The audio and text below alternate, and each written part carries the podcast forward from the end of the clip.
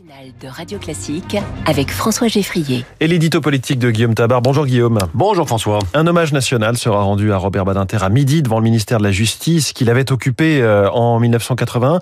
Commençons par la polémique autour de cette cérémonie. Pourquoi la présence de la France Insoumise et du Rassemblement National pose-t-elle un problème? Écoutez, c'est tout simplement l'épouse de l'ancien garde des Sceaux, Elisabeth Badinter, qui a explicitement demandé à ce que les amis de Jean-Luc Mélenchon et de Marine Le Pen ne soient pas présents. Alors la petite difficulté, c'est que, euh, comme pour l'hommage aux victimes du Hamas, hein, le, le 7 février dernier, pour une cérémonie officielle de ce type, tous les groupes politiques sont formellement conviés. Alors après, une fois de plus, on voit la différence. Hein. Marine Le Pen a pris acte de ce veto.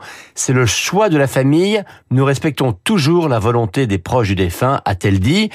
Euh, les insoumis, eux, n'ont pas eu cette décence.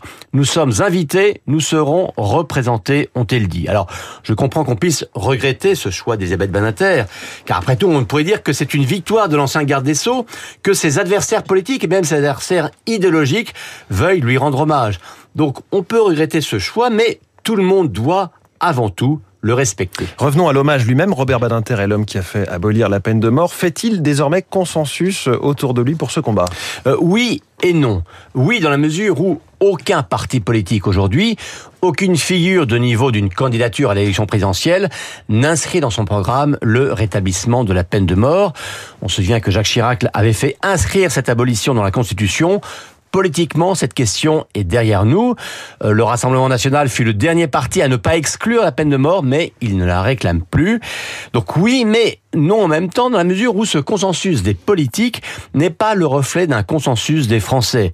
Euh, est paru hier justement le baromètre annuel de la confiance hein, de l'Institut euh, Odoxa, de Opinionway, pardon. Eh bien, 48% des Français un sur deux dit toujours qu'il faut rétablir la peine de mort. C'est plus que la moyenne européenne et il faut le savoir. Pour autant, le, le débat est, est, clos, non? Alors, ce débat sur la peine de mort est clos.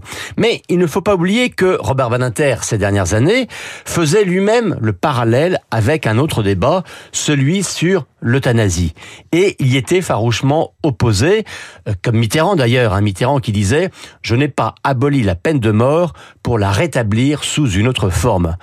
Euh, devons-nous accepter un service d'assistance au public ouvert 24 heures sur 24 pour ceux qui auraient pris la décision de se suicider C'est ce que demandait Robert Badinter, auditionné lors du débat sur la loi Leonetti. Alors comme par hasard, hein, ce refus-là de donner la mort à autrui est moins rappelé dans les hommages à Robert Badinter. Et gageons qu'Emmanuel Macron ne le fera pas non plus tout à l'heure, lui qui s'apprête à porter une loi ouvrant la porte au suicide assisté et à l'euthanasie. C'était Guillaume Tabar, l'édito politique sur Radio Classique.